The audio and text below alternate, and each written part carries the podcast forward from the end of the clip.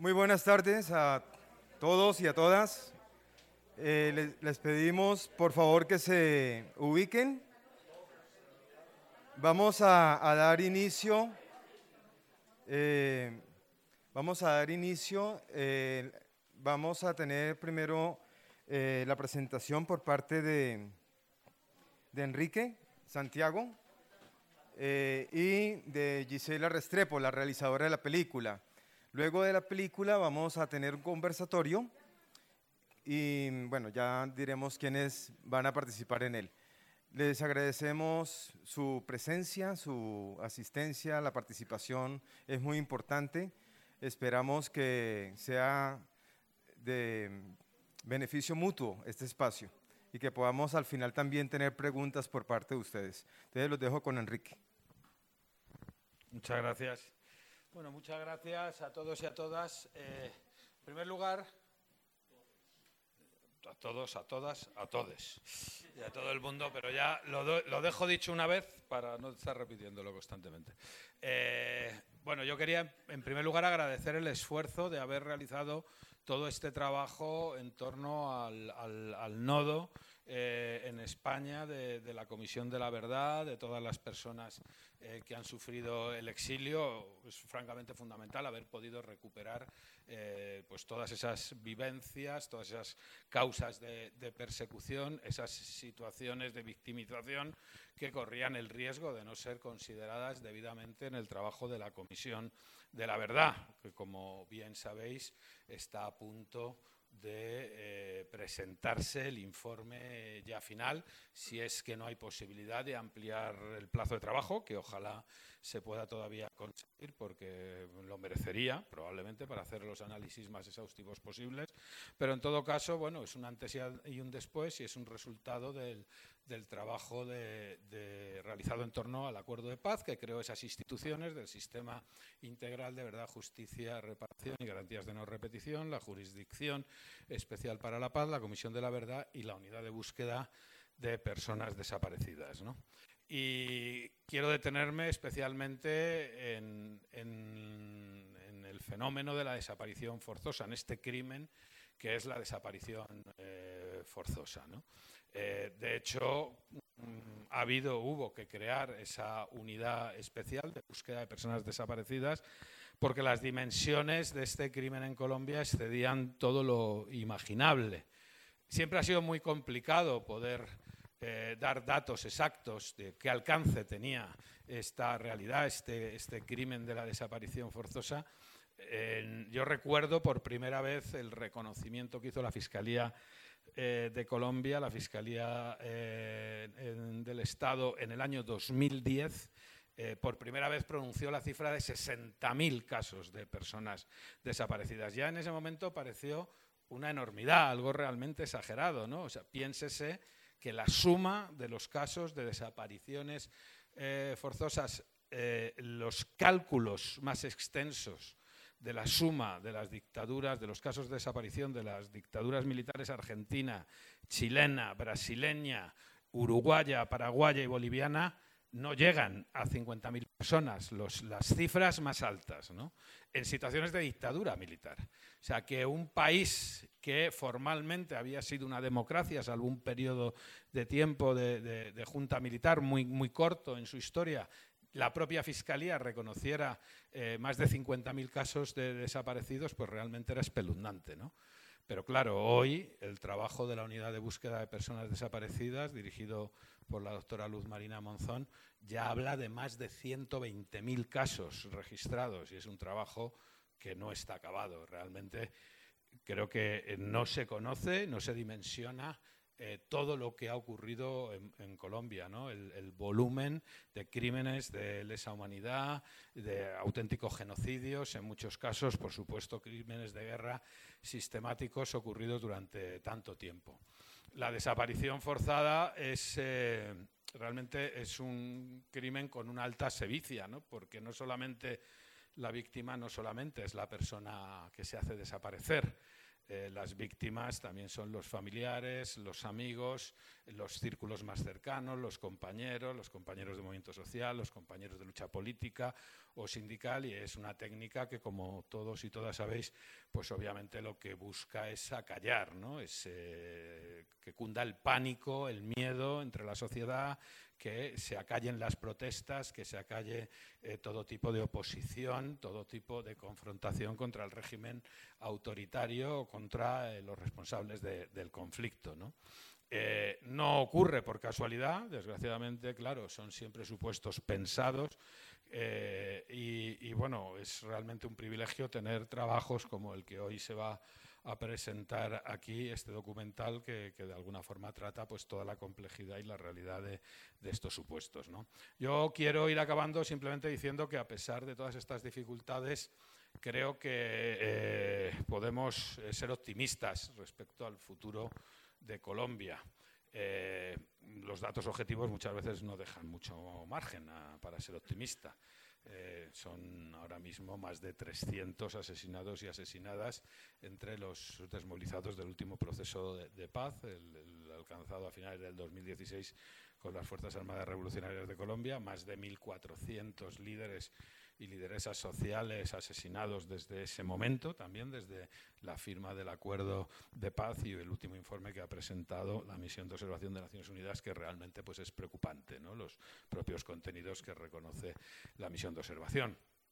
Pero a pesar de eso, creo que hay un gran, una gran victoria, o dos grandes victorias que ya ha traído ese acuerdo de paz. ¿no? En primer lugar, bueno, pues la finalización del conflicto armado en lo que corresponde al enfrentamiento entre el Estado y las FARC que provocó, al menos en los primeros eh, meses, pues un descenso importante de la violencia, pero lo más importante, sin duda alguna, es la ventana de oportunidad política que el acuerdo ha abierto en Colombia. No es casualidad que hoy el pacto histórico, una alianza de fuerzas democráticas, progresistas, sea una opción real de cambio político en Colombia. Eh, ya la victoria en las elecciones legislativas, donde ya es la primera fuerza parlamentaria, y sin duda alguna, y si no hay mucho más juego sucio del habitual, porque obviamente ha habido juego sucio y seguirá habiéndolo, eh, pues todo parece indicar que hay una posibilidad real de que las presidenciales de los próximos, del mes de la primera vuelta ahora, del mes de mayo y la segunda vuelta de, julio, ¿no? pues pueda realmente traer un resultado eh, bueno, pues un importante cambio. ¿no? Si esto se produjera, a mí no me cabe duda, ya lo ha anunciado el compañero Gustavo Petro, que una de las primeras consecuencias de ese cambio político en Colombia va a ser acometer un trabajo para garantizar al máximo los derechos humanos y para acabar con los otros conflictos que todavía existen en Colombia. ¿no?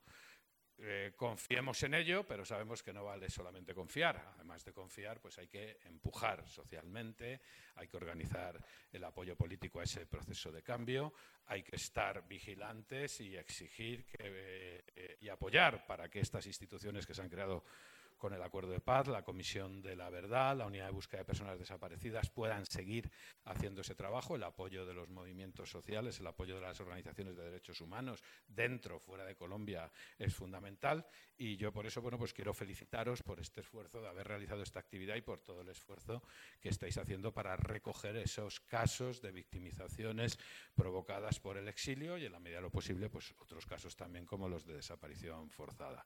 Enhorabuena por ese trabajo confiemos en que el futuro de Colombia va a ser un futuro mucho más luminoso, va a ser un futuro mejor, pero no nos sentemos simplemente a verlo, sino que contribuyamos empujando a que ello sea posible con el esfuerzo de todas las personas. Muchas gracias y mucha suerte.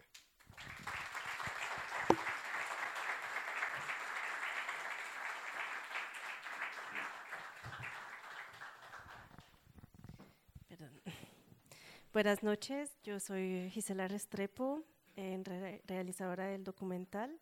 Eh, pues gracias por su presencia. Eh, gracias eh, a todas las organizaciones que hicieron posible esta actividad.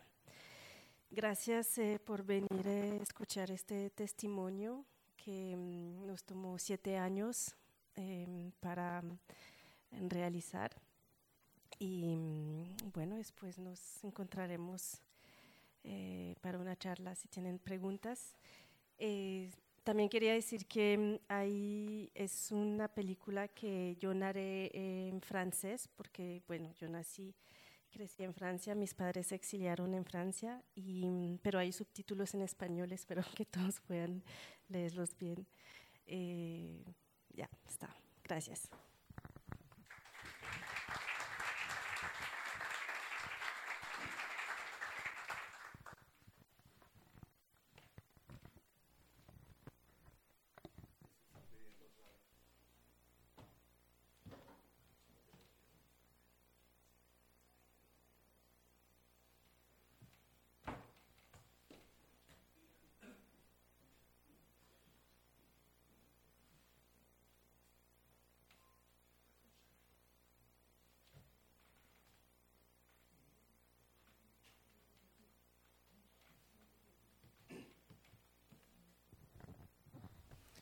Bueno, mientras nos pasan la, clave, eh, mi nombre es Pablo Cala. Junto con Gisela y Rodrigo Restrepo hemos estado compartiendo en Francia y Holanda la película y es la primera vez que se proyecta aquí en Madrid. Eh, yo soy defensor de derechos humanos de Colombia, de la Fundación Hasta Encontrarlos. Ahorita en el conversatorio vamos a compartir también nuestra mirada acerca de la situación de Colombia frente a esta problemática de la desaparición forzada en particular, pero también con relación a la coyuntura que vivimos allí. Y invitamos a Fran, por favor. Eh, vamos a iniciar el conversatorio y luego del conversatorio eh, abordaremos también algunas preguntas relacionadas eh, con la película por parte de ustedes.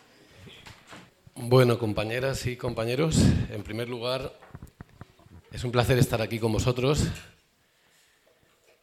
y quería felicitar en primer lugar a, la autora de la película y a los autores de la película y a la propia familia por esa búsqueda que es un encuentro con una víctima del conflicto armado en la que yo creo que cuando vemos la película vemos a mucha gente, ¿no? Yo creo que no vemos solo el caso, por supuesto, de, de esta guerrillera joven del M-19, idealista, que va, va a luchar por su país, por su pueblo, y bueno, tiene, muere y es enterrada en esa fosa común, y no vemos solo a esa familia, vemos a tantas, tantos casos que conocemos, ¿no? Al menos los que Sentimos a Colombia como si fuera nuestra segunda patria y llevamos años en este mundillo ¿no? de, los derechos humanos y de, la lucha. ¿no?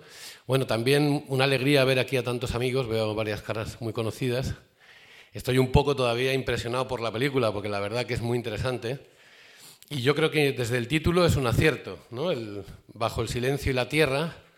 La tierra es la vida y a la vez es donde, donde vamos cuando morimos, ¿no? Y el silencio es verdad, que es esa losa que quieren imponernos de, olvido, de impunidad, ¿no?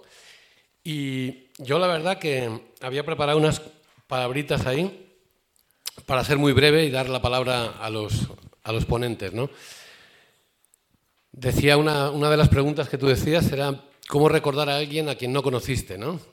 Se preguntaba Gisela Restrepo buscando a su tía. Yo creo que eso es una, eh, una gran pregunta, porque es la que da la búsqueda y, la que lleva al encuentro. ¿no? Yo creo que esta película es un aporte muy importante, histórico, para, para los derechos humanos y para la cuestión de los desaparecidos en Colombia. Y al mismo tiempo eh, me, llevaba, todo el rato he estado pensando en, en España también, porque, porque aquí también tenemos ese problema. Y ayer mismo yo estuve en el cementerio de León, en una capilla laica que hay a las víctimas del franquismo, y estuve interviniendo en un acto, un acto republicano, pero sobre todo un acto de homenaje a las víctimas del franquismo. ¿no? En el cementerio de León, que tiene una ciudad que tiene ahora unos 100.000 habitantes, pues en el año, entre el año 36 y 39 eh, se fusiló solamente en la, en la ciudad de León más de 1.400 personas. ¿no? Y han hecho los familiares han hecho una gran tarea. Fíjate que si esto es del año 81, estamos hablando del 39, o sea que hay abuelas, abuelos, eh, nietos buscando a los familiares y intentando hacer un homenaje, un duelo, pero una recuperación también, porque el duelo hay que hacerlo, pero sobre todo hay que recuperarlo a, los, a esos familiares porque, porque forman parte de esa cadena de amor, esa cadena de amor y de fraternidad. ¿no? Bueno, yo pensaba en, en eso, quizá porque yo siempre he pensado que España exportó, con Franco, exportó a América Latina realmente algunas cosas terribles, ¿no? Políticas de represión, de los desaparecidos. Los desaparecidos empezaron aquí. Yo creo que luego allí algunos aprendieron mucho. Recuerdo en Argentina, una vez que fui también por temas de derechos humanos, eh, me contaban que en la calle Corrientes, en el lado izquierdo, se reunían los republicanos, en los bares y en las cafeterías, y en el lado derecho algunos falangistas, y de vez en cuando se pegaban a tortazos y había hasta tiros, ¿no?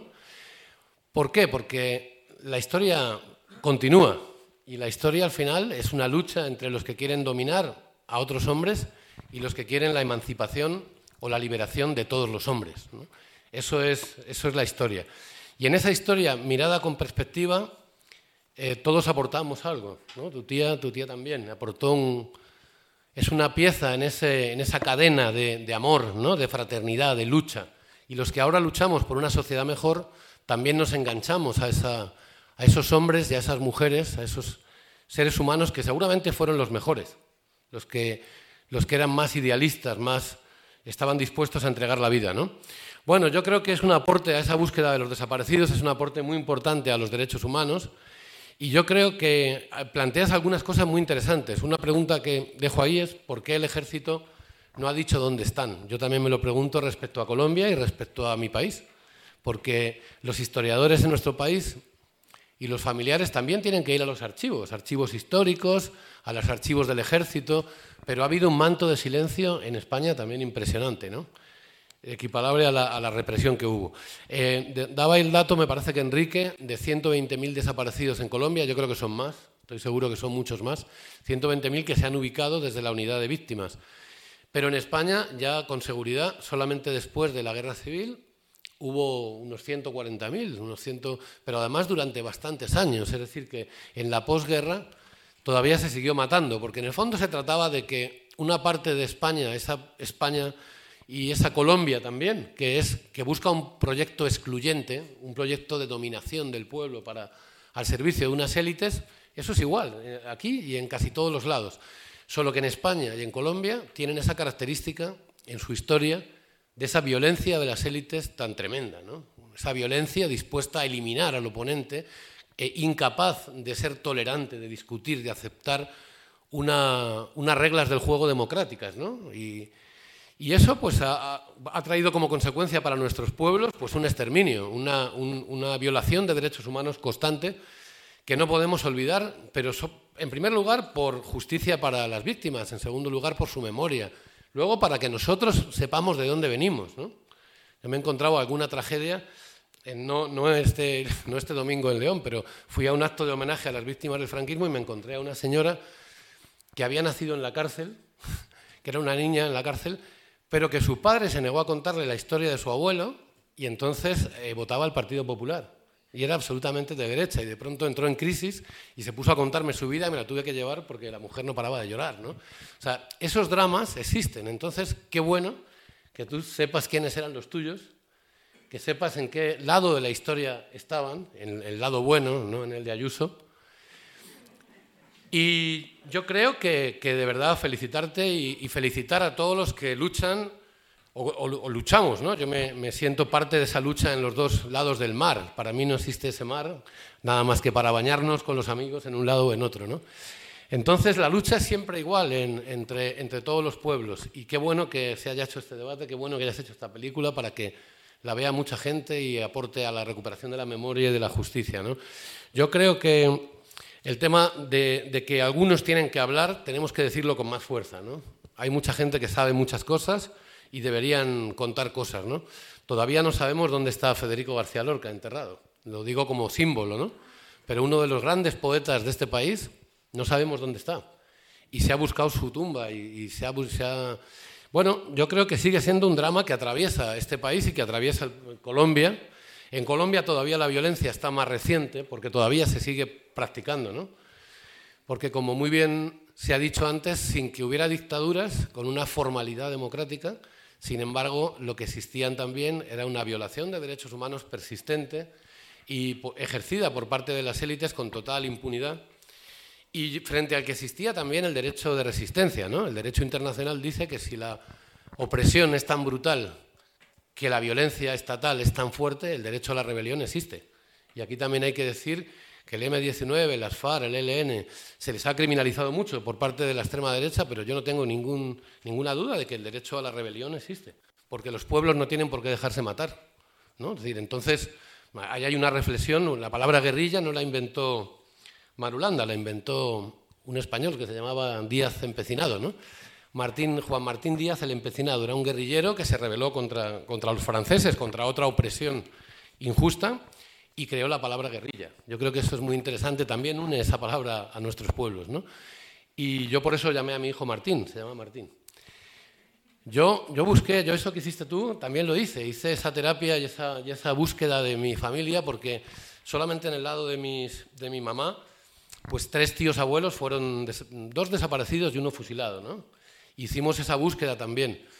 Y, bueno, uno estaba en Valencia, eh, cuando entra Franco con las tropas en Valencia no pudo, no pudo moverse, estaba enfermo, era diabético y, estaba herido de guerra y no pudo salir del hospital. Entonces Franco cuando entra con los moros en Valencia eh, ejecutó a todas las personas del hospital. Yo he recuperado toda esa historia, he trabajado con la Asociación de la Memoria Histórica de, de Valencia. En Valencia se fusilaron a 20.000 personas. La, alcaldesa aquella que estaba imputada, de cuyo nombre no quiero acordarme, no sé si recordáis que quiso arrasar todo el cementerio de Valencia para construir tumbas para ricos. Es una cosa tremenda. Allí hay una parte que está muy bien cuidada ahora. Son como cuatro campos de fútbol donde están enterrados los 20.000 fusilados. Uno de mis tíos abuelos entre, entre ellos, que su pecado había sido ser presidente de la Casa del Pueblo y después concejal de Izquierda Republicana. Ese fue su pecado. ¿no? Mataron también a dos de sus hermanos, pero hemos reconstruido toda esa historia y yo creo que la hemos positivizado, ¿no? porque al final te hace sentirte parte de un lado de, digamos, de la lucha de la historia, que es la que luchan por la emancipación y por la libertad, y no los que luchan, digamos, por la opresión. Y eso, de eso tenemos que estar orgullosos y construir una historia común en base a esos lazos afectivos de, la lucha. Así que cuando veo esta película yo me siento muy cerca de, tu tía y, me siento cerca de todo ese pueblo colombiano que está luchando por, un mundo mejor, por acabar con la violencia, por acabar con la injusticia social. ¿no? Bueno, nada más, yo eh, solamente deciros que, que bueno, he puesto aquí también algunas cosas más, pero creo que me las voy a saltar. no, quizá una, una cosa que sí remarcar, ¿no? que al final en la historia hay una cadena de amor y de fraternidad. Esta idea me la decía muchas veces Gustavo, ¿no? que está aquí sentado, amigo mío, eh, donde las personas nos vamos uniendo unas a otras eh, para trabajar. Y la memoria de de la tía, del abuelo, del tío abuelo, se incorpora a nosotros si lo afectivizamos y incorporamos esos valores por los que ellos lucharon. Y si no, olvidamos su lucha, porque al final la lucha es la misma, la de los que quieren construir un mundo para todos, un mundo de justicia social, y la de aquellos que quieren hacer un mundo excluyente, un mundo que, sea solo para unos. ¿no? Así que nada más, yo con eso creo que he dicho más que suficiente. Y bueno, pues eh, llamaros a la mesa a los demás, ¿no? Eh, por mi parte, decir nada más que esta lucha no ha terminado, la lucha por la verdad, la memoria, la justicia no ha terminado. La película creo que es un gran aporte, que es un aporte muy interesante. Y siempre nos hemos sentido unidos a todos los que más allá del mar están luchando, pero mucho más cerca de nosotros de lo que creemos. ¿no? Así que nada más. Eh, venís aquí todos los ponentes, ¿no? Bueno, vamos a... ¿Sí? Tú eres Pedro, ¿no? Bueno, pues a ver, Pedro Bueno González, él es coordinador del área de cooperación internacional de la Liga Española por la Educación, de la Educación. Pues venga, Pedro, dale. que es un documento magnífico, pero como dice Fran, este documento hay que pasarlo, hay que, hay que exhibirlo, porque es un documento de denuncia de las atrocidades que ha hecho el ejército colombiano creo que hay que vamos, eh. La verdad que me ha encantado también la intervención de Frank, como decía, ¿no? Porque me ha venido a recordar un poco, yo también soy viejo, también he vivido momentos, he vivido 15 años en América Latina, he vivido justo los momentos de más, más represión, he vivido en Chile con Pinochet, la dictadura argentina, y pasé por Colombia cuando eh, asaltaron el Tribunal ¿no? Justicia.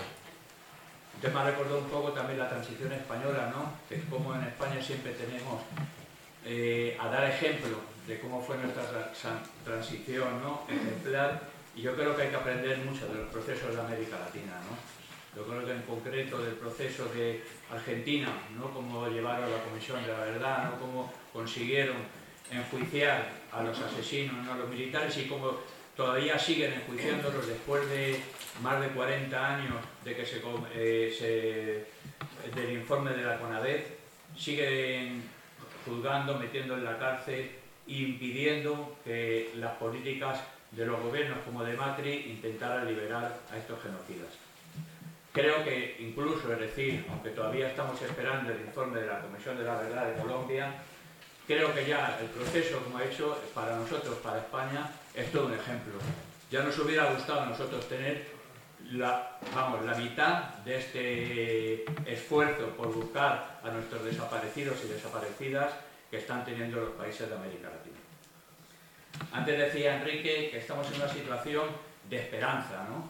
Estamos en una situación de esperanza, en una situación un poco, mm, voy a decir, mm, o por lo menos como lo vemos nosotros, un poco complicada, contradictoria en estos momentos en América. Estamos en una situación, en América Latina, eh, estamos en una situación, digamos, de entusiasmo con el cambio que se ha producido en Chile, ¿no? Con el compañero Boris. Estamos también en una situación esperanzada con que hayan acabado con la farsa de, con el juicio a Lula en Brasil, Estamos esperanzados, como, como, no, con la posibilidad de que Petro suponga un cambio histórico para Colombia. Luego me voy a detener un poco en la situación que pueda haber, es decir, los riesgos que, en estos momentos se está viendo en Colombia, ¿no? la política de la derecha y extrema derecha en el país. Pero también estamos, también eh, como elemento positivo, es decir, el triunfo, eh, cómo se paralizó el golpe en Bolivia, ¿no? Y el compañero Evo Morales, puede, bueno, pudo, es decir, eh, volver al país y se pudo ganar el mal las nuevas elecciones. Estamos, cuando digo, cuando decía una, una situación contradictoria, porque estamos en una situación, por ejemplo, en Perú, bastante complicada, cuando el gobierno el otro día pone el estado de sitio y luego lo quita. ¿no? Estamos en una situación donde el gobierno también había creado unas ciertas expectativas ¿no? de acabar con los gobiernos corruptos que habían tenido en Perú Estamos en una situación de bastante desilusión a ocho meses apenas de las elecciones y con una ofensiva de la extrema derecha importante.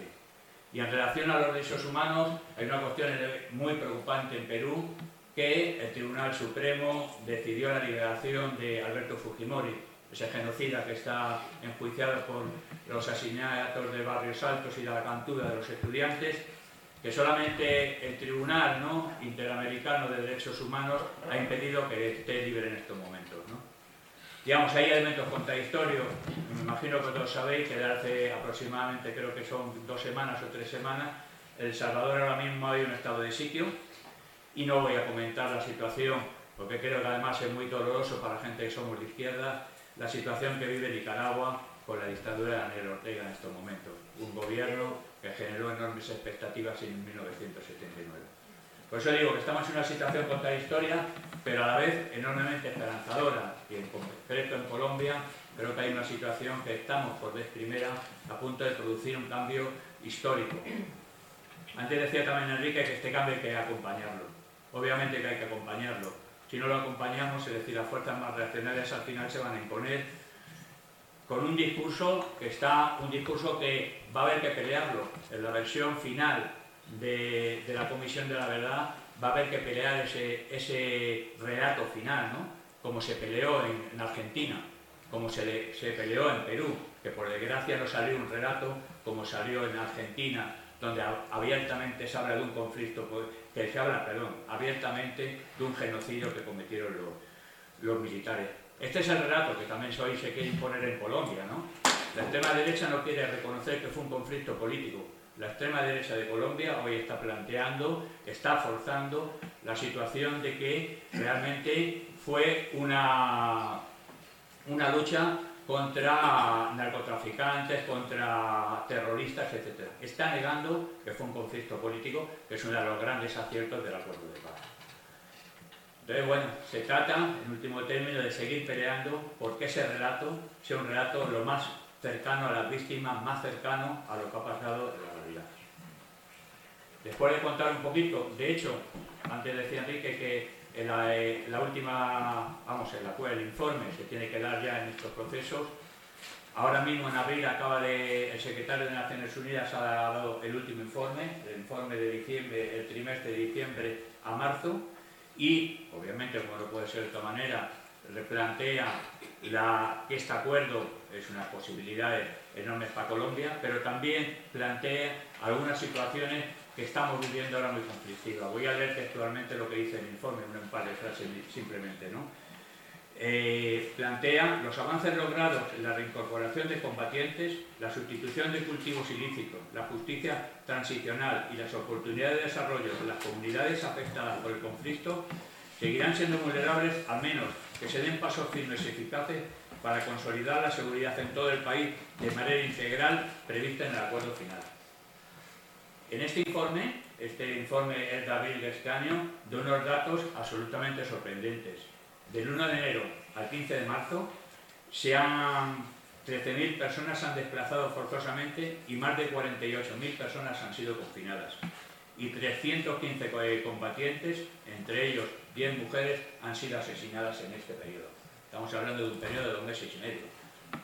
Hoy día en el país, digo en el país, perdón, en el público, en el diario público, que los militares han asesinado a 11 personas, no sé si lo habéis leído, en Putumayo, es decir, en eso los falsos positivos. Hoy es un titular del diario público. ¿no? Estamos en una situación tanto, digamos, esperanzadora, como antes decía, por el posible triunfo o el deseable triunfo de Petro, pero a la vez una situación que se requiere una movilización importante tanto de la sociedad colombiana como también de la sociedad europea yo creo que la Unión Europea aquí tiene un papel importante.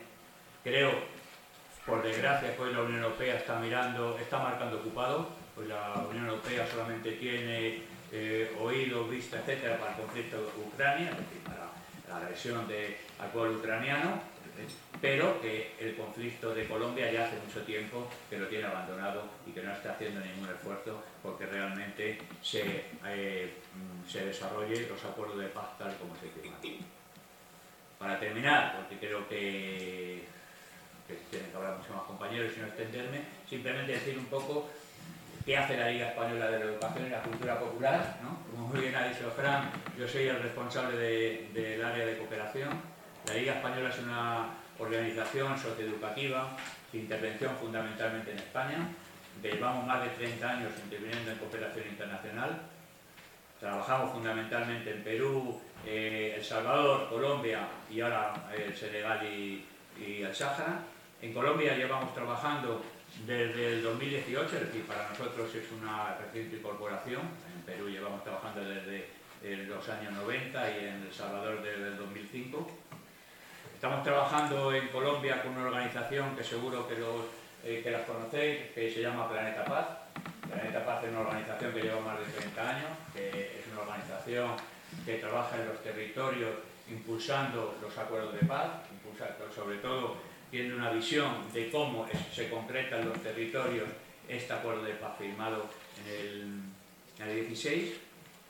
Nosotros trabajamos fundamentalmente como, organización de educación, trabajamos desde la escuela, trabajamos, me ha emocionado mucho eh, el documental porque toca el eje cafetero, nosotros trabajamos en el eje cafetero, de Etiopía, hemos estado, Manizales, etcétera. Trabajamos en 20 municipios del eje cafetero y fundamentalmente lo que hacemos es sistematizar las experiencias de las escuelas de cómo vivieron el conflicto, cómo vivieron el conflicto, cómo se adaptaron a él y cómo dieron respuesta a la, situación que, que vivieron. La zona cafetera es una zona donde la guerrilla tuvo una importante presencia y también los paramilitares. De hecho, los paramilitares siguen teniendo una enorme presencia todavía en esta zona. Entonces lo que estamos haciendo es sistematizar estas experiencias. Obviamente la escuela es un reflejo de lo que pasa en la comunidad y a partir de ahí trabajamos con el conjunto de la comunidad, con las organizaciones comunitarias y lo que hacemos es crear diversas redes que socializamos, es decir, las conclusiones que sacamos. Hemos creado redes de soberanía alimentaria eh, y ambiental, eh, perdón, redes de género, una red de, eh, para el impulso de los acuerdos de paz y estas redes lo que hacen es, compartir, es decir, las experiencias que han tenido y sobre todo con un objetivo, que este conflicto no se pueda repetir y que no se pueda repetir. Pues nada más, podrías tener mucho más, pero creo que Muchísimas gracias.